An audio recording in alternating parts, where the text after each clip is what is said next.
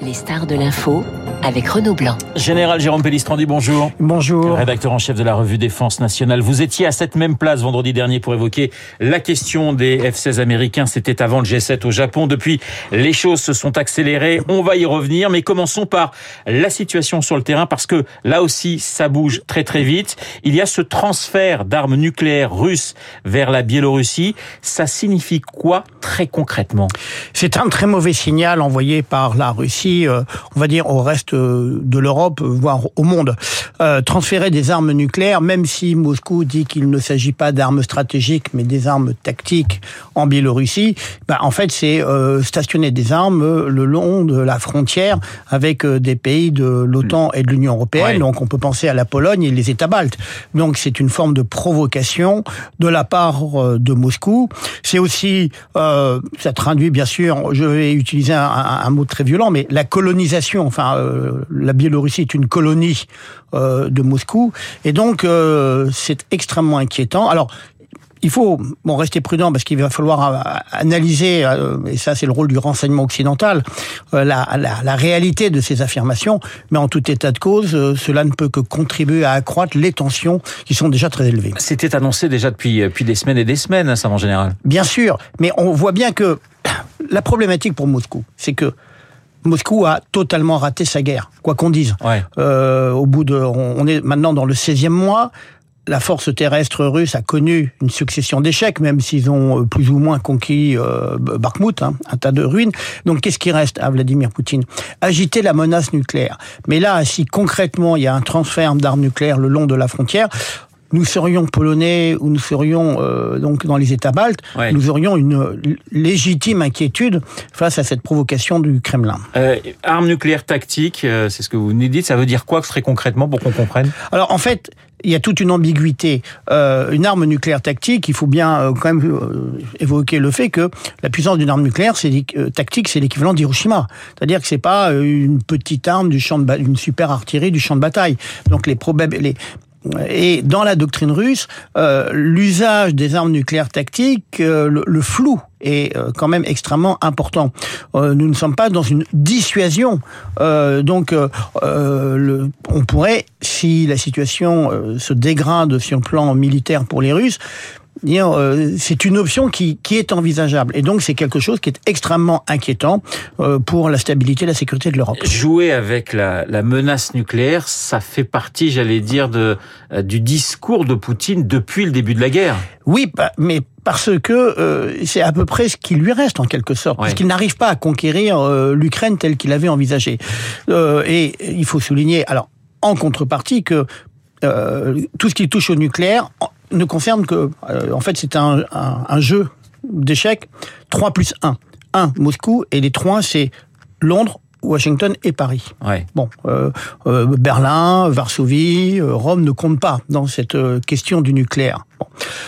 et là, à chaque fois que Vladimir Poutine a agité le chiffon nucléaire, les trois capitales occidentales dotées de l'arme nucléaire ont toujours eu des réactions extrêmement posée et aucune surenchère justement.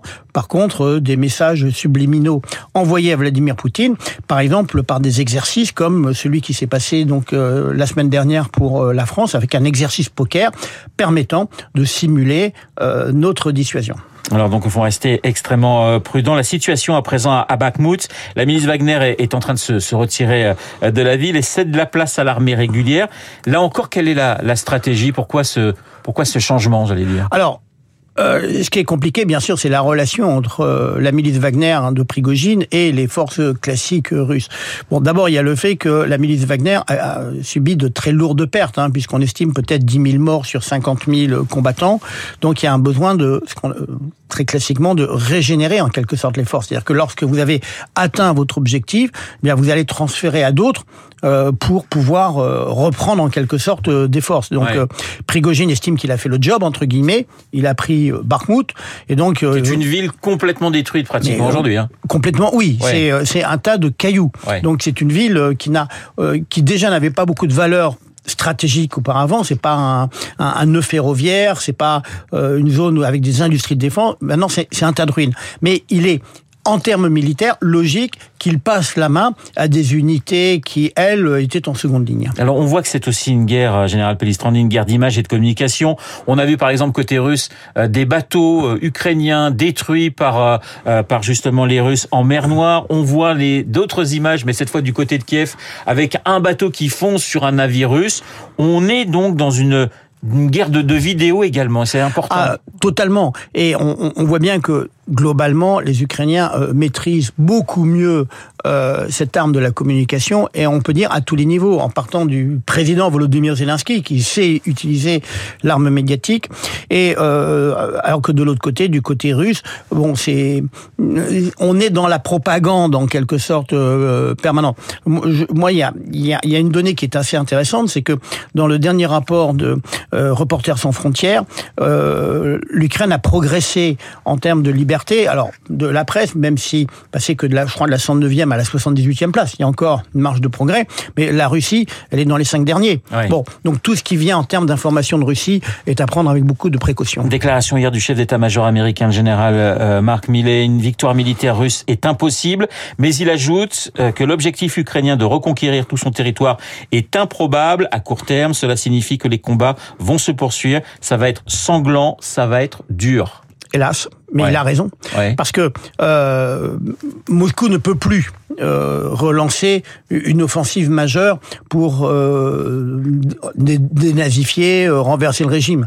Bon, mais euh, Moscou peut toujours tenir sur cette fameuse ligne de front qui fait que 16% du territoire ukrainien est sous contrôle russe. Et donc, est-ce que la contre-offensive ukrainienne sera suffisamment puissante pour récupérer une partie, mais penser qu'il pourrait reprendre la totalité, c'est-à-dire en fait dans les frontières de 1991, c'est euh, beaucoup plus délicat. Mais ça veut dire, si la contre-offensive, par exemple, euh, marche, fonctionne, même si vous reprenez pas l'intégralité de votre territoire, ça signifie qu'après les Occidentaux vont leur dire, bon maintenant vous êtes en position de force, vous négociez. Bah, c'est un petit peu ça pour, pour les Occidentaux le but de la contre-offensive? Euh, Oui, c'est l'un des buts, c'est obliger Moscou à négocier et en contrepartie des garanties de sécurité à l'Ukraine, comme par exemple le processus d'intégration dans l'Union européenne. Mais il y a une certitude en tout état de cause, c'est qu'on a un vrai rideau de fer, un, nouveau rideau de fer, hein, pour reprendre l'expression de Winston Churchill, euh, qui va séparer, quoi qu'il arrive, la Russie du reste de l'Europe. Général Pellistrandi, Joe Biden a affirmé qu'il allait, enfin, qu'il donnait son feu vert hein, pour la livraison de, de F-16 à l'Ukraine. C'était il y a quelques jours. Est-ce que c'est pour vous un élément déterminant pour la suite du conflit? Alors, euh, le, transfert, alors, la formation de pilote, ça prend des mois. Ça prend des mois. Donc en fait, on s'inscrit dans, dans la durée. Alors, est-ce qu'on s'inscrit dans la durée du conflit en estimant bah, que il va durer en 2024, ou est-ce qu'on prépare en quelque sorte l'après-guerre, où il faudra donner des moyens supplémentaires à l'Ukraine pour garantir sa sécurité. En fait, c'est un petit peu des deux. Une certitude, c'est que euh, pour la contre-offensive ukrainienne que tout le monde attend, euh, ces avions ne seront pas disponibles. Alors, cette contre-offensive ukrainienne, justement, alors maintenant, on parle beaucoup de la Crimée. Vous y croyez? Vous pensez que c'est là où ils vont taper, entre guillemets? Alors, en fait, euh, ce qu'il faut bien voir, c'est que euh, d'abord le terrain est quand même très vaste. Hein, euh, 16% de 600 000 km carrés, ça représente quand même des très grandes surfaces.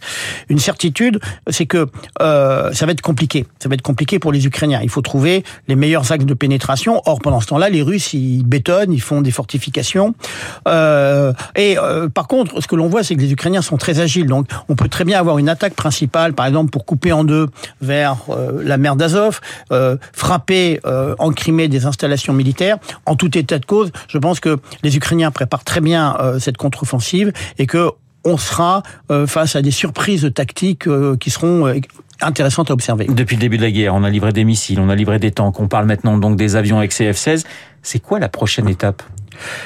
Bah, La prochaine étape, en fait, c'est de pouvoir garantir dans la durée le soutien à l'Ukraine par exemple, euh, et c'est peu spectaculaire, mais il faut fournir des obus. Bon, il faut euh, renouveler, euh, entretenir le matériel.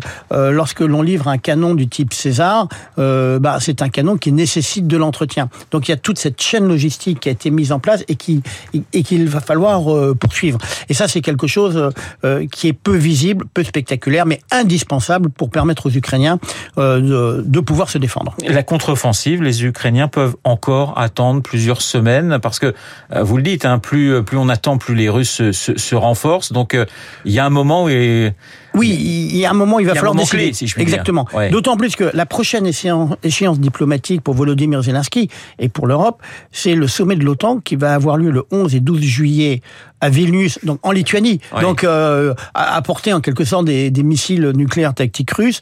Donc euh, euh, il y a un créneau maintenant bah, de 45 jours en quelque sorte euh, euh, avant cette étape diplomatique. Et donc il est vraisemblable que cette contre-offensive va s'inscrire dans ce créneau. Une dernière question avec un, un, retour en France avec le projet de loi de programmation militaire qui est débattu en ce moment à l'Assemblée nationale. On, les députés ont voté il y a quelques heures le déploiement d'ici 2030 d'un satellite d'observation militaire. Euh, c'est important, c'est important pour nous? L'acquisition du renseignement est vitale. Ouais. Sans renseignement, on ne peut pas anticiper. Et donc, on a vraiment besoin d'avoir ces outils. Alors, évidemment, euh, c'est moins spectaculaire que acheter euh, des chars, des frégates, mais le renseignement est la clé aujourd'hui du succès militaire parce qu'il permet d'anticiper. Merci mon général, le général Jérôme Pellistrandi, l'invité de Radio Classique, rédacteur en chef de la revue Défense nationale pour faire le point sur la situation et ce transfert d'armes nucléaires de la Russie vers la Biélorussie. Il est 8h28 sur l'antenne de Radio Classique. Dans un instant, nous allons retrouver Julie Drouin pour